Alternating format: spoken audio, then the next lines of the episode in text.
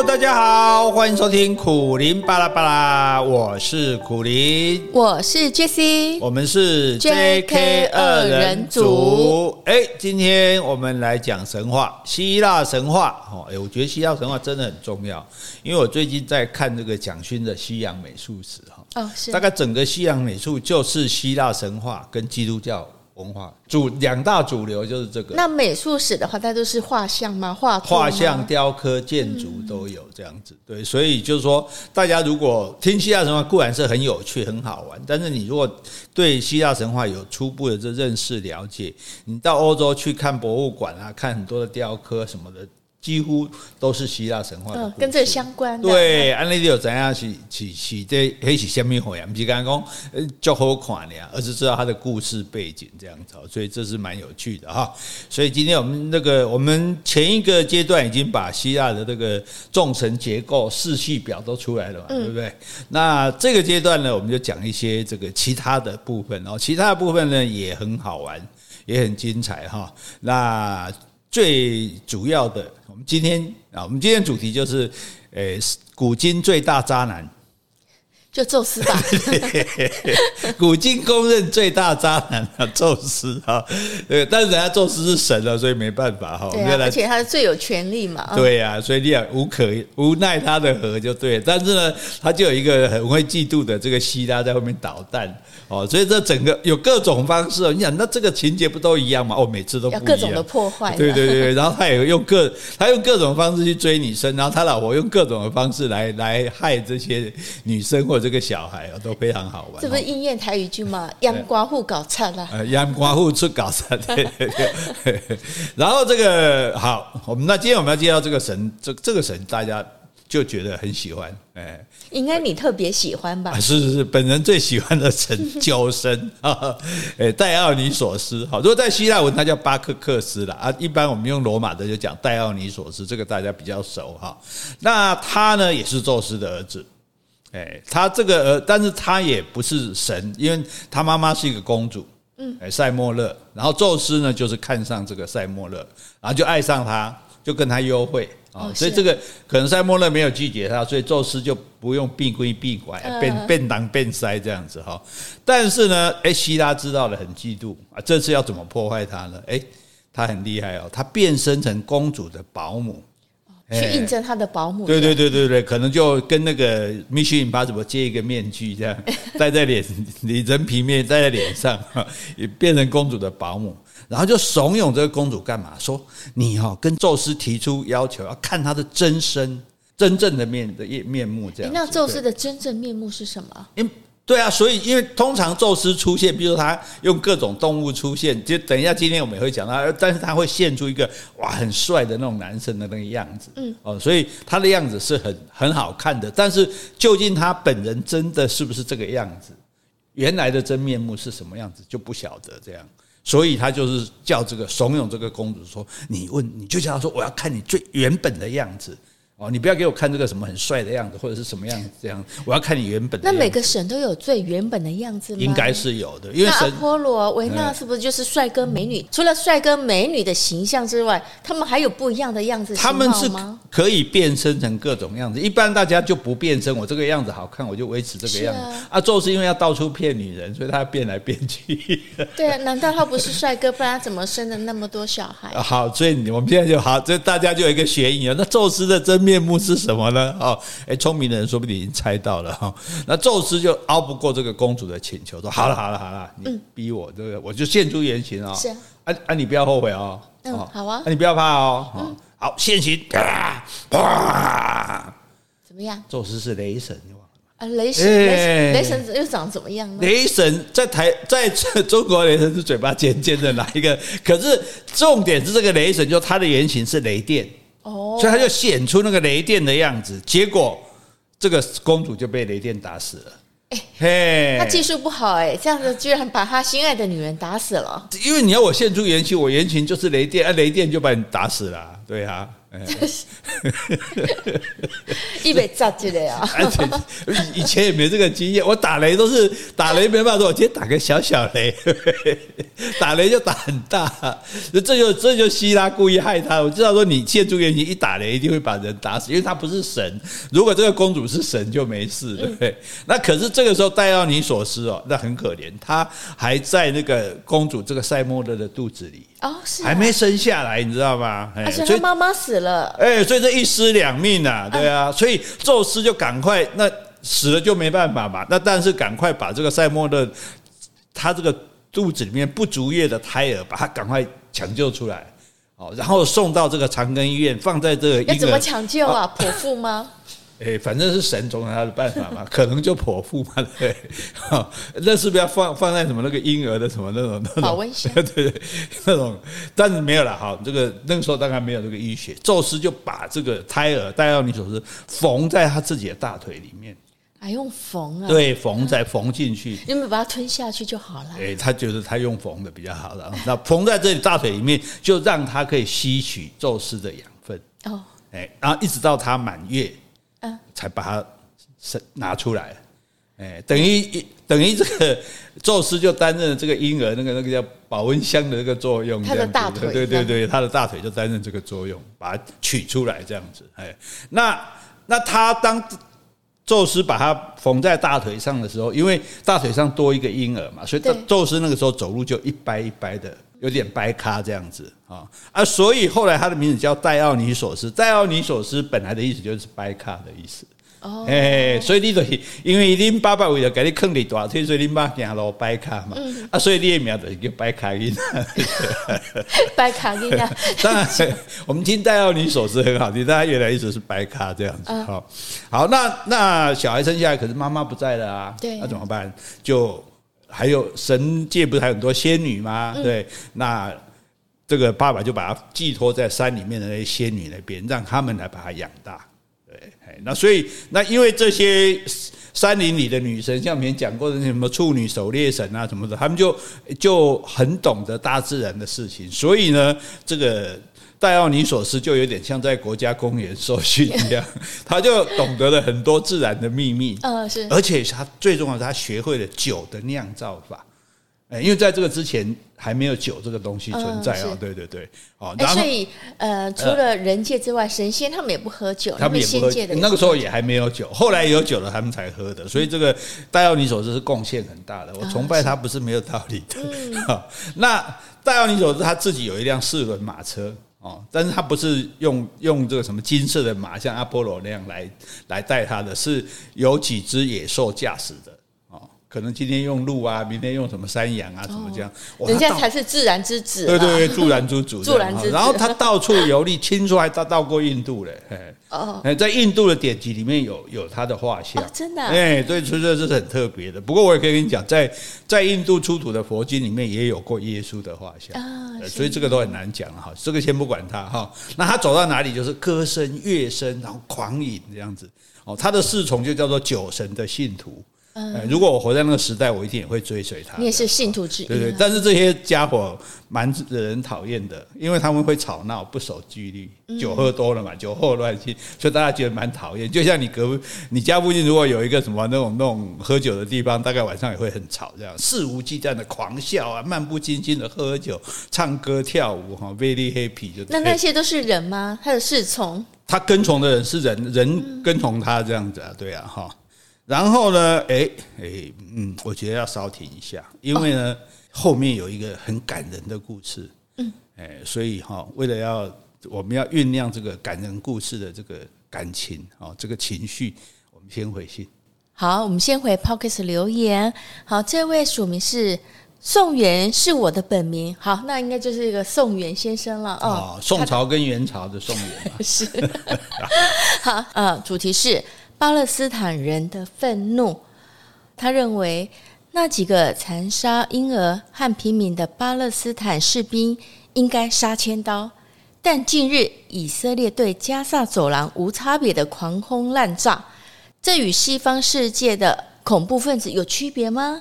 上世纪日本侵略中国，中国人为了反击日军的侵略，全中国各地袭击日军，此起彼落。已经是日本合法领土的台湾，在雾社事件对日本人更是鸡犬不留。这些人后来都被讴歌为抗日英雄。那现在巴勒斯坦人对以色列的反击，跟一百年前的马占山、莫那鲁道书无二致，却被扣上恐怖分子的大帽子。全世界从没出现过像以色列这样的国家。挟着其优越的经济与军力去侵略别人、霸占人家的土地，还黑心肝的说这土地是上帝和他们约定好的。一向以世界警察自居的美国，非但对以色列这个恶棍行为装聋作哑，还以他飞机大炮无条件的支持。这两天，以色列的屠夫首领夏隆不断在媒体上展示被害婴儿的遗体，以合理化他们对在巴勒斯坦上阿拉伯人的屠戮。请想想，在无数个犹太屯垦区里，当犹太人的推土机推倒阿拉伯人的民房时，有谁能够听到墙的另一头那些阿拉伯妈妈们抱着婴儿死尸哭泣的声音呢？当以色列士兵的炮弹穿墙而过时，在房里被炸成碎肉的无辜百姓，又有谁能够替他们伸冤呢？这几天，以色列国防军夷为瓦砾堆里，那些徒手挖掘亲人遗体的巴勒斯坦人，试问谁来为他们举一把同情泪？如今，以色列已摆出一副要屠城的态势。苦林大哥，您是有大学问的人，而且有媒体话语权，要有人来替巴勒斯坦人发声，否则哪一天中国以导弹洗涤台湾时，我们有资格请国际来干涉吗？好，这个诶，因为这封信应该是我们那期还我们讲以巴冲突还没有播出 EP 五八一。好，大家如果那我也希望这位朋友还有大家 EP 五八一都啊还没有听的话，可以听一下哈。还有我前几天的脸书上面也有写了哈。那所以这个其实我就是很怕像这样子的言论。你说他讲的对不对？他讲的都对，嗯，可他讲的都只是一面一面的对这样子，因为你讲说哦。你说，你说这些杀婴儿的这个哈马斯固然是应该杀千刀，对，问题是要怎么把他们杀千刀？嗯，是不是？就所以我们就讲一件事情：第二次大战，美国轰炸日本，炸东京，炸后来广岛、长崎，那你说美国该不该炸？嗯，如果不是你日本偷袭珍珠港，美国根本就没有要跟日本打仗的。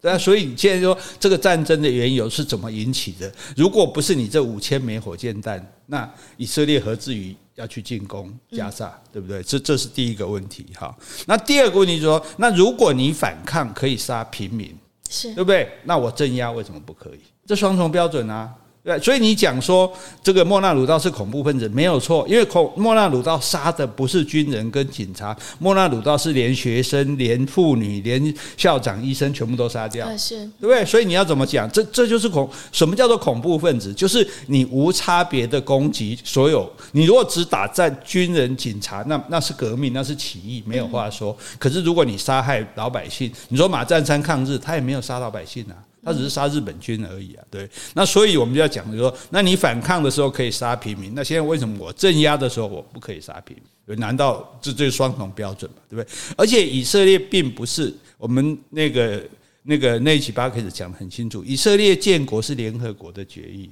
嗯，并不是因为那个以色列说啊，这是我们的土地，而且我们也讲过，在这个之前。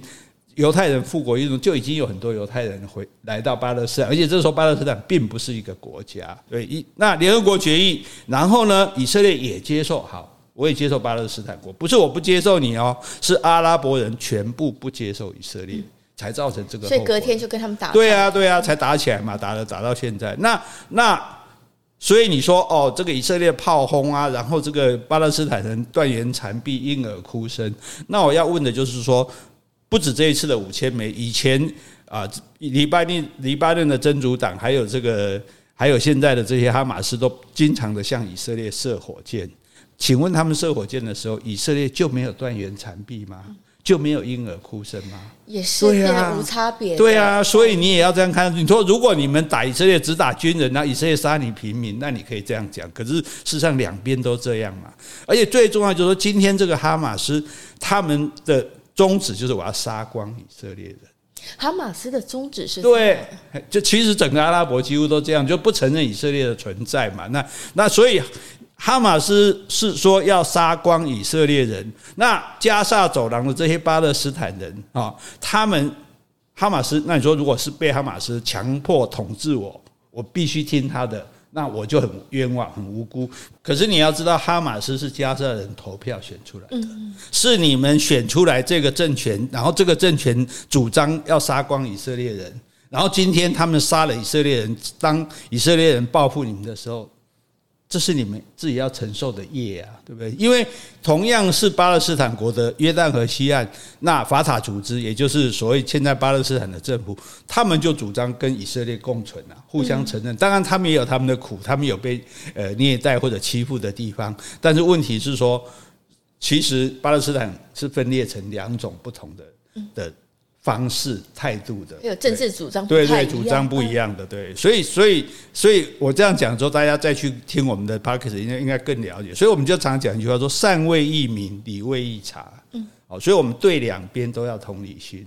如果你只从一个角度看，这边看去确实你说的都是真的，但是反过来我也可以讲，对，另外一边也是这样的。所以最重要就是我们不要受到好战分子的蛊惑。有些人他就是用打仗来磨砺的，所以他不巴不得你。像之前也有奥斯陆协定啊，对不对？可是以色列的鹰派也破坏啊，那巴勒斯坦的鹰派也破坏啊。我们就是不要和平，我们就是要打仗啊，对不对？哦，那所以我觉得更重要就是说。我们希望和平，那你一定要有足够的实力来保护你的和平。如果你今天没有能力打击对方，那对方就打你嘛，就是这样而已。哈，所以这个问题哈，我觉得讲你讲的非常好啊。但是我那我要讲的就是说，我希望大家可以从更多的角度去同理心这些人的遭遇，好，然后我们才可以心里面有一个有有有。怎么讲，我都不想要说，这也不是一个天秤，就是我们心里有底，说啊，这到底是怎么回事？那我们感受到这个是整个历史的悲剧，人类的不幸哈，而不是说谁就是对的，谁就是错的哈。不管有没有这件事情，只要有人欺负我们、侵略我们，我们本来就应该起来反抗哦，也不也不需要拿这个做例子啊，大家也不用担心这件事情会影响到台湾。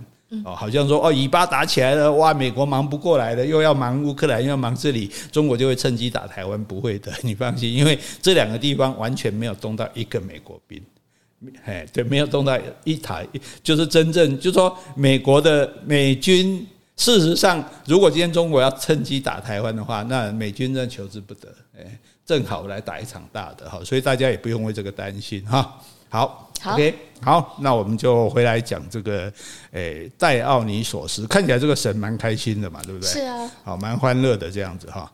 但是呢，所以戴奥尼索斯还有一点我崇拜他的原因，这一点大家在希腊神话里，这是虽然有一大堆奇奇怪怪的那种男女关系，但是我们这个关系最特别。戴奥尼索斯有一个非常要好的伙伴，嗯，男的哦，他们两个常常在一起玩。是，后来这个伙伴死了，戴奥尼索斯很悲伤。他每天都到他朋友的坟地去，然后在坟墓上面，他泪水就不断的洒在坟墓上。嗯，是。结果有一天，他发现他坟墓上长出一种植物，这个植物有弯弯曲曲的长藤，就好像他这个伙伴卷曲的头发。是。然后呢，这个长藤上面还结了一串一串红红的果子，这果子红的就像他伙伴的脸蛋。对，反正因为很想念他嘛，看到长城就想到他的卷发，看到这个红色的果子就想到我伙伴的脸，脸是脸蛋也是红红的这样子。结果戴奥尼索斯就触景生情，就把那个果实拿起来吻，亲吻那个果实，这样。嘿，那对，他是那个吗？嗯，是什么？同性恋吗？哎。你来自己判断看是不是哦。然后呢，因为我觉得这个已经不只是友情，几乎是爱情。然后他吻着这果实，不停的流泪哦。那这个时候不小心，他把一，因为他也不知道这果实能不能吃，嗯，哦，他只是拿来亲吻，他觉得这就好像他的他的爱人这样子啊。结果弄破了一粒果实，舌头就沾到这个果实的这个汁液啊。他说：“哎，这汁液好甜哦。”嗯，他就一颗又一颗的吃。我知道，就是呃，心里的对朋友的那个那个痛苦哀伤都好像都已经减低了这样，然后他就说，他就跟这个他的已经死去的朋友，他说：“我的朋友，这是你的血液哦，哎，这个果实就像你的血液，现在你的一部分就在我身上，你让我忘了悲痛，给了我力量。”哇，这个水果这么有用啊！对，那果那水果是什么果子？你知道吗？什么果？葡萄。难道以前都没有人发现有葡萄？对，在他之前是没有葡萄的。葡萄是因为他朋友死了才会出现在世上的一种果实。如果照神话是这样讲，那也很久了，很久了哈。然后呢，那些汁液就是发酵的这个果实，就是葡萄酒。他是无意中发现这个葡萄酒的。可是我们吃葡萄的话，应该还没发酵啊。对，但是如果这个果子已经腐烂了。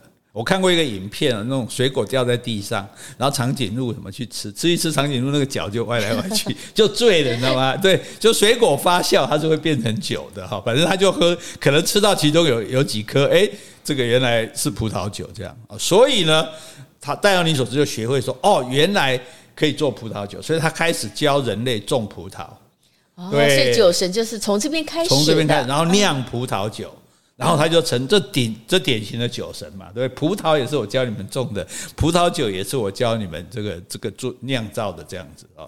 但是呢，人家酒神也有教，他说要跟这些信徒讲，喝酒你要控制自己，嗯，要喝的有节制啊，得到的是快乐。你要是喝多了，你就是会发狂，会好斗，这样好。饮酒过量有害健康。以上由卫生福利部国民健康署提醒您。不错，不错，不错。好，那长大了之后，他就离开了这些养育他的这些仙女啊，然后世界各地去旅行，教各地的人种葡萄、酿葡萄酒，然后要求大家建立神庙来供奉他。哦，哎，所以这个就是酒神啊，也是果实之神，也是狂欢之神。哎，哎，那供奉谁呀？供奉戴奥尼索斯啊？哦，不是供奉他朋友啊？没有没有，因为算是他朋友 对对对出来的。但是，那你刚刚讲，你看他这个朋友，他都讲到这种，讲到这样的，说这这个。看到这个卷曲的葡萄藤，就像他头发，就像他的卷曲的头发。然后看到这个果子，就觉得像是他伙伴的红红的脸蛋。啊、然后他去亲吻这个果实，这太拟人化了。对，然后说我的朋友，这是你的血液。然后现在进入我，变成这个酒 啊，所以两两个应该是很相爱的嘛。我也觉得，所以其实哦，大家就真的不要大惊小怪。在希腊神话，在希腊时代，不要说神话，希腊时代，男人跟男人的爱性爱也是很正常的。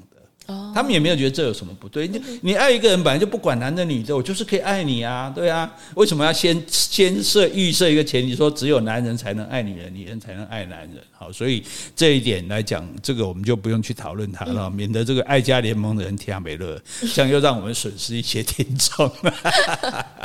可是你知道，像这个说法，后来这个呃，基督徒在在。行这个弥撒的时候，都要喝一口葡萄，代表耶稣的血。啊，对，然后吃一个小的小的饼干，代表耶稣的身体，是，对呀，哎呀，所以这你看，酒真的是代表这个血液的这样子，所以从这里可以说不定那个那个想法是从这里来的，也不一定。是，但是总而言之，我觉得当当这个神蛮开心的，对，除了酒神嘛，对，除了出生的时候有一点辛苦，就在爸爸的腿里面。缝着之后的话，你看哇，到处教人家对不对？酿酒、喝酒，然后到处游历，嗯、哎，真是我的偶像，嗯、好羡慕啊，好羡慕。然后我旁边要是有个美女陪伴，那就更好了，对不对？所以我比酒神还好命。哈哈哈哈好，好，好说，好说，好说。好，接下来我们来介绍下一个事啊，下一个这个这个。哎，这也是我的国王的女儿哈，都很容易遭到宙斯的毒手。因为国王女儿基本上皇后都漂亮嘛，对，你找漂亮的女生结婚啦，嗯，生下女儿带基因都不错，都很漂亮。对对对，因为国王娶老婆是可以挑的，对不对？所以我可以挑到很漂亮的，然后生下一个女儿就很漂亮，女儿一漂亮就会被谁看上？宙斯。对对对对，这老的哥，谁都抢不过他吧？哦，那那但是。也不是每个都接受他，不像九成的妈妈这样，你说喜欢就喜欢，也很多拒绝他或者不要跟他在一起的这样，所以他才会用各种手段。那现在这个女儿叫做伊尔哈，嗯，那有一次呢，哎，伊尔她在草地上牧羊啊，国王的女儿还需要牧羊啊？牧羊可能是个兴趣娱乐啊，对，好玩嘛，对不对？哈，然后呢，对，就说跟羊玩耍，哎，对，好，就养了，反正跟羊玩了哈，然后这个哎。宙宙斯就看到了，好，反正在天上他什么都看得到嘛。诶，他一看，哇，这女生漂亮，哦，马上就产生了爱慕之情。好，我看只要是美女，他没有不爱。他很容易爱慕别人啊。然后这个时候呢，他就变成一个凡间的男人，嗯，哦，来到这个人间，哈，这次不能用雷电之神出面，不然又把人家打死了，这样哈。然后呢，就开始甜言蜜语的诱惑他啊，姑娘长得好漂亮啊，我们如果在一起的话，将来一定会很开快幸福啊。就是 现在这种说法是在巧言令色，本来就是啊。结果呢，就是因为我为什么我要用这样讲？因为这个伊儿听得很害怕。嗯，对啊，这个男的怎么这样哦？也不认，对啊，也不认识我，过来就跟我这样挑逗我这样子。然后他要，可是他又很感觉又说，好像他很迷人这样子啊。毕竟他是天神嘛，对不对？所以为了要逃避他的诱惑，他就赶快跑这样子，他就要跑走这样。哇，就宙斯就哦，你要跑，我要不要追啊？追啊！像那波塞冬就什么追啊，叫海海豚去追啊。他不是用追的，他就施展他的法力，让整个地区。让全世界一片黑暗，跨北地，跨地被招 对，对对对，但但是当然不是说整个全世界人都看不见，他就用一堆的云雾乌云呢，把这个伊尔包起来。啊，包起来，那你等于它的四周都是黑暗的，对，黑暗的他就会害怕，万一我撞到石头嘞，淹死嘞，或者说我不小心掉到水里嘞，那他就放慢脚步，不敢走。于是就落入了宙斯的手里，这根本是强盗渣男的行为。对对对对，好，那只要宙斯一得手，谁就要出场了？老婆希拉，对，希拉就来了哈。希拉他是其实是希拉每天没事在，就宙斯每天没事就在看人间有什么漂亮女子女生出现。希拉就每天在那边看，说我老公又去哪了？到去又去哪里寻欢作乐？这样哎。那有一天，他发现说，这个大地上啊，有一块地方很奇怪，就算是大晴天，它也是云雾迷蒙。嗯，哎，照理讲，今天雾就起雾就都是雾嘛，对不对？那晴天就晴天嘛。可是这块地方，不管天气再好，天气再坏，它都是一片雾，一团雾就对了。他觉得，哎，这个不正常，有鬼。对，顿时就起了疑心哈。嫉妒的起源就是要先要多疑嘛，对不对？就开始去找她那个老公，那个不不忠实的老公。哎，我老公在哪里？哎，整个奥林匹斯山吹拢吹不啊？嗯，哎，摩西给蒙，哎，我哪有弟弟啊？我哪有弟弟啊？拢无拢无。然后呢，他就降到地面上哦，然后命令那些浓雾包围的浓雾，因为他也是天神啊，说你们这些浓雾给我散开，嗯，退退散。嗯，他有法力了。对对，他也有法力这样子。哦，结果因为宙斯。就躲在这雾里面，跟这个跟这个伊尔在偷欢嘛。啊，伊尔已经落入他手中了。对啊，他刚不讲，他还不是偷欢，伊尔是被逼的吧？呃，就不管怎么样，反正已经得手了，这样。所以这个基基本上，这个希拉等于捉奸在床，对不对？直接捉奸在雾里，就对了。然后呢，他就怕说，宙斯怕希拉会伤害他的这个心爱的女子嘛。把这这个公主嘛，结果他就说：“那赶快怎么办？藏也藏不起来啊，床底下也走不下去了。”哎，把这个公主变成一头白色的小母牛。哦，哎，真可怜。到时候一看，哎，到时候这个云雾散开，就那个希拉一看，哎，安迪底下送啊！我这边我在跟我小母牛玩嘛。对对，我看到几家屋底下行不行？啊，刚刚真水水啊，看被传灯来气我嘞。好，好，可是呢，希拉也不是省油的灯。嗯。我带不起，你什么时候对牛有兴趣的？你这辈子对女人有兴趣吧？对不对？他就看穿他这个宙斯的诡计了。哇，真的，这小母牛好可爱哦！哎，那那那送给我好不好？嗯，哎，送给我养，我想要养一只小母牛。哇，宙斯这下就左右为难了。你想说，那那你说不要？那老婆怀疑为什么？为什么一头小小母牛给给我养有什么关系？对不对？哎呀，哎，可是你说要，那不就落到这个？老婆的手里去了嘛，对，对，就他想来想去，就好吧，哦，这个把这个美丽的小母牛呢，就送给太太。哦，那这小母牛就得救啦。对，送给太太得救。哎、欸，你怎么知道西亚会怎么害他？哎呀，可是跟宙斯也没好果啊，宙斯还强暴他。我我我没有说强暴，你刚不是说偷欢吗？我不认为偷欢是两情相悦。对啊，但是既然是两情相悦，这个小母牛这伊尔根本就不用逃跑啊。希拉会迫害他？不是啊，我一说哦，原先是不是？哦，对啦，那后来可能反正不管怎么样，他接受了嘛哈。那现在重点说落在希拉手里，希拉会报复他。对。那希拉就假装心满意足，他也很会演哦，就拿一条带子把小母牛绑起来，绑在脖子上，然后得意啊，走走，我们回家，回家啊，嗯、小乖乖跟我们回家这样子哈。诶，那可是这个哈，希拉虽然把这个母小母牛骗到手里哦，可是他还是不放心，想说宙斯什么时候又来偷，把它变回人。诶，你看，所以他人还不错，嗯、没有把这个小母牛给杀了。诶，他没办法杀他，为什么？诶，这是宙斯的那个。哎，他可是他只送他了。对对对，他他就想说，我就把他看着，不要被宙斯变回去就对了。然后他自己放不下心，他就找了一个神，这个小神叫阿尔戈哦，嗯、来帮我看守这个伊尔。那这个阿尔戈有什么特色呢？阿尔戈没什么特色，他就是，哎，我们有两只眼睛，他有一百只。哦，也是怪物一个、啊。对对对，好，就像我们之前讲的白眼巨人类似这样哈。所以他睡觉的时候只闭上一双眼睛。只闭两个，对对，还有九十八个都睁着，这样哦，那个那个眼睛是像星星一样发光的，明亮有神，这样。所以只要他盯着这个小母牛，宙斯就没办法把小母牛偷抢回去。哎，那伊尔就在这个阿尔戈一百只眼睛的严密看守下，就每天在那个长满丰盛的那个青草的草地上吃草。对呀、啊，那也不错。既然是小母牛的话，最快乐的话就是吃草啊。对啊，问题是当然想要变回人。哎，我本来是公主哎，公主与小母牛，你要挑哪一个啊？没办法。那阿尔戈就反正都在他附近了哈，就就像个保这个保安一样哈，就这交叉着双手这样哈，用一百只眼睛盯住他不放，非常忠实的履行他的职责。这样有的时候呢，他会转过身去背对小母。嗯，比如说可能搞不好要上厕所啊，或者吃东西干嘛？总而言之，可是他还是看得到这个小母牛，因为他一百只眼睛，对，所以他不止他不止前额有眼睛，他后脑也有眼睛，哎，而且那你到晚上看不见怎么办？嗯，到晚上太阳下山，他就用锁链把这个小母牛脖子锁起来，啊是，哎，免得你乱跑就对了哈。那这个小母牛其实你说小母牛好它其实蛮可怜的。哎，当年是公主，锦衣玉食，现在每天吃青草、嗯、吃树叶，对不对？然后睡在那个坚硬冰凉的地上，对不对？也没有那种什么埃及棉的多少的的的被子可以睡。反正变成小母牛了，皮也比较硬。对啊，然后还还要喝着那个肮脏的这个池水，对不对？哦，所以这个，而且哦，他还不是说就是一个地方就好。这个阿尔戈为了怕被宙斯找到他，还经常要把他变换住的地方，所以就等于说。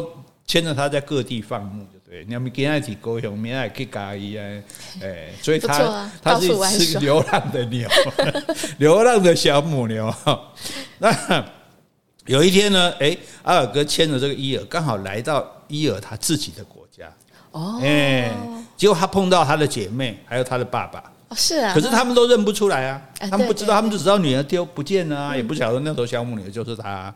那伊尔就想一个办法来救自己。虽然他现在是变成一头小母牛，可是他的智力还是人的智力。他的小母牛里面还是一个人的灵魂，就对了。然后呢，所以他虽然是一只小母牛，然后他看到爸爸跟姐妹的时候，他就用脚在地上写字。啊哎哎，母牛不可能会写，牛不可能会写字吧？对不对？好，那这个举动呢，就哎，他爸爸就有注意到，哎，那怎么看到那只牛脚在那边好像在写字哈？然后他就很快的从地面上文字中知道说啊，他就写说。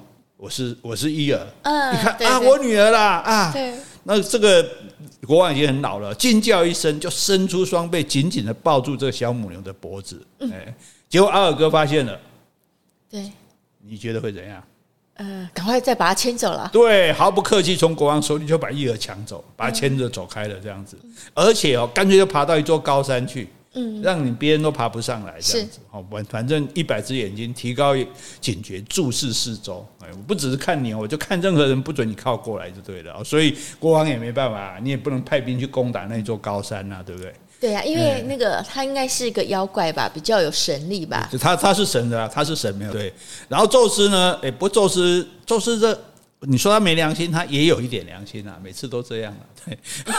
然后他就觉得说：“哎呦，我的心爱的女人哈，想说这个被老婆要去就要去啊，这也不过老婆也应该也不会对他怎么样。可是像这样子到处流离失所，对，就是好像永远要当这个当牛下去的哈，他也觉得会舍不得这样子。然后他就把儿子赫尔墨，嗯，那个贼神有没有？哎，赫尔墨啊，对，赫尔墨那个，赫尔墨不是打铁神。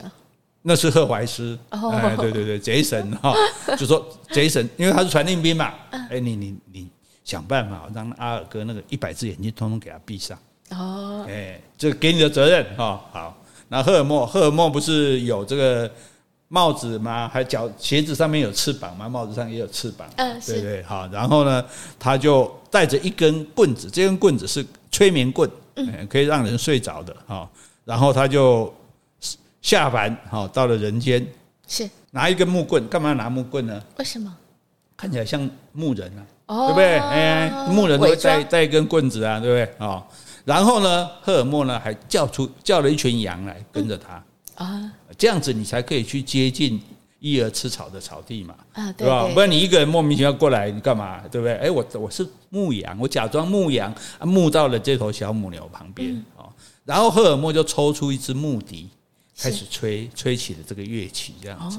哦，这音乐吹得很好听。对，那阿尔戈听了就很觉得哇，好好听哦，就邀请这个吹笛子的牧人说：“哎，那你到我旁边来来休息。啊，到来休息。对，离近一点，近一点，过来一点，来来来，我们来聊聊天。啊，对，聊聊天。”然后啊，赫尔墨就谢谢，然后就爬上山来了。本来在比较底下嘛，坐在他旁边，两个人就开始聊天。哇，越聊越投机，这样子。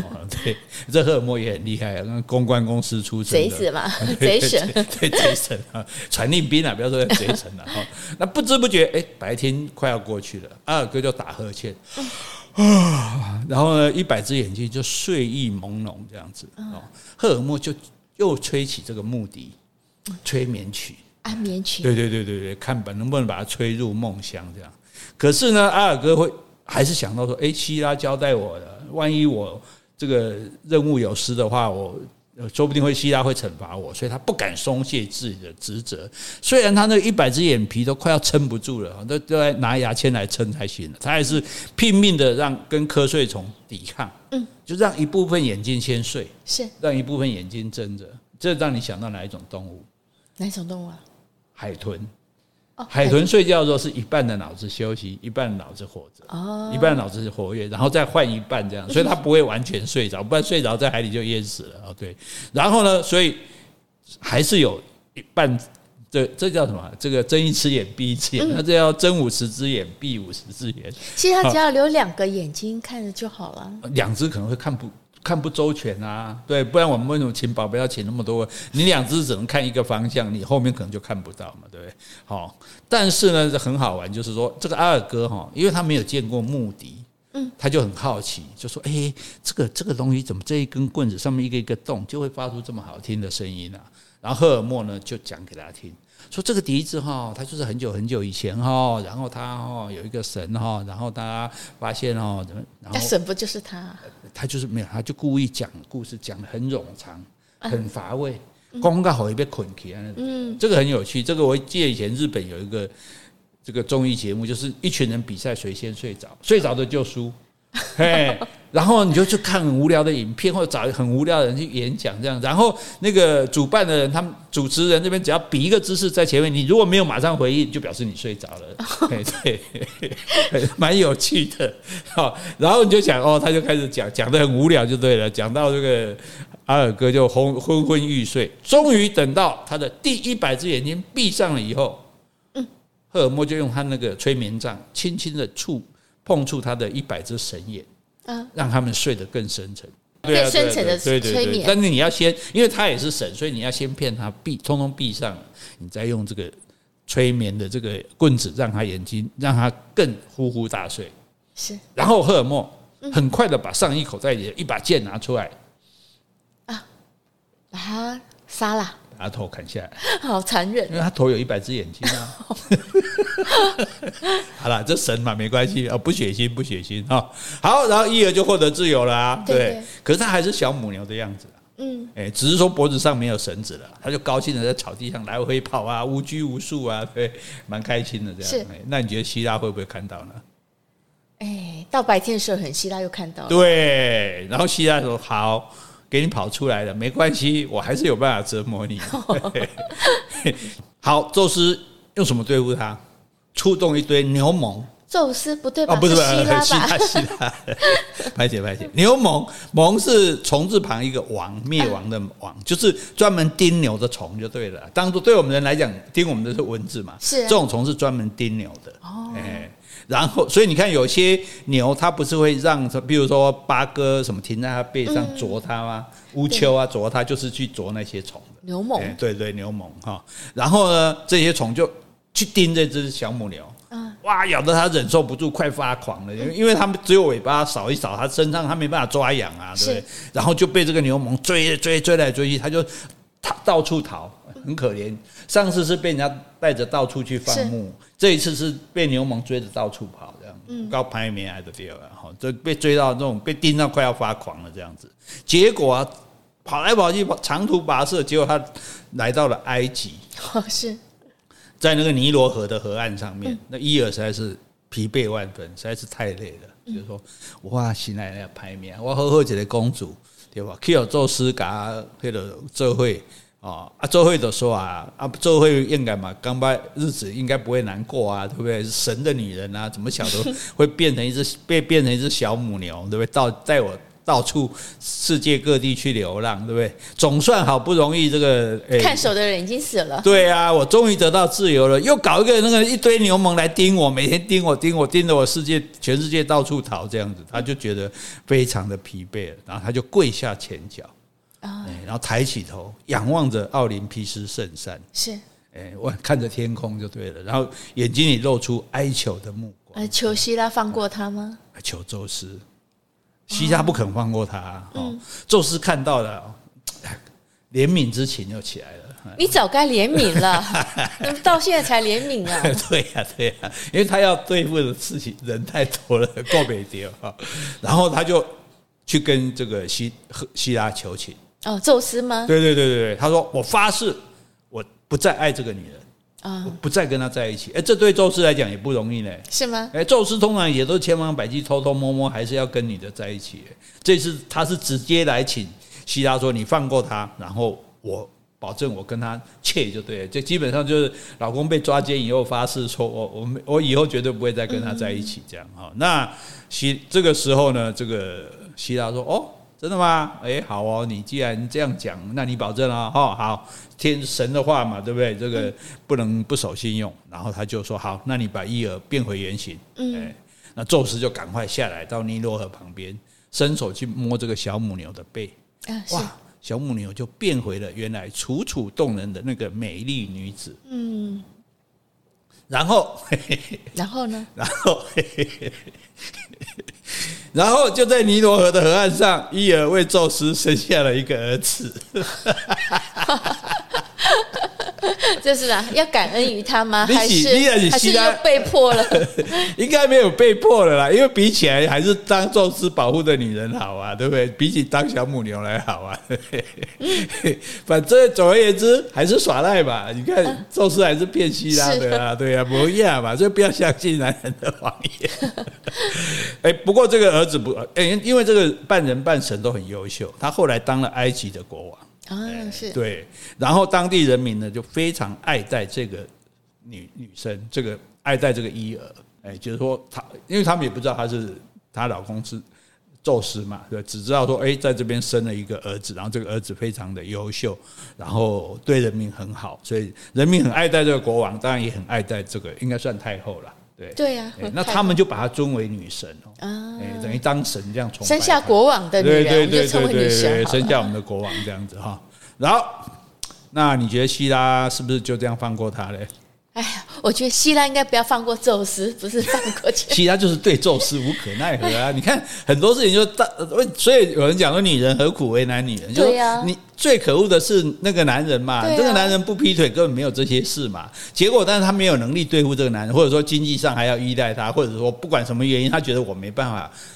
让这个男的不利，对，这很多不是都只好逼着出来一起承认，一起说我原谅我太我先生嘛，对不对？啊，那可是呢，对小三当然就非常的不爽啊，对不对？他也不想说这个小三其实也是被迫的，是啊，对。但是不管啊，他哎，所以即使如此哦，他更气哎，你答应我不跟他来往，叫你我就让你去把他画放变回原神原原来人的样子。结果你又跟他生小孩，你今天好，你走马也可以死。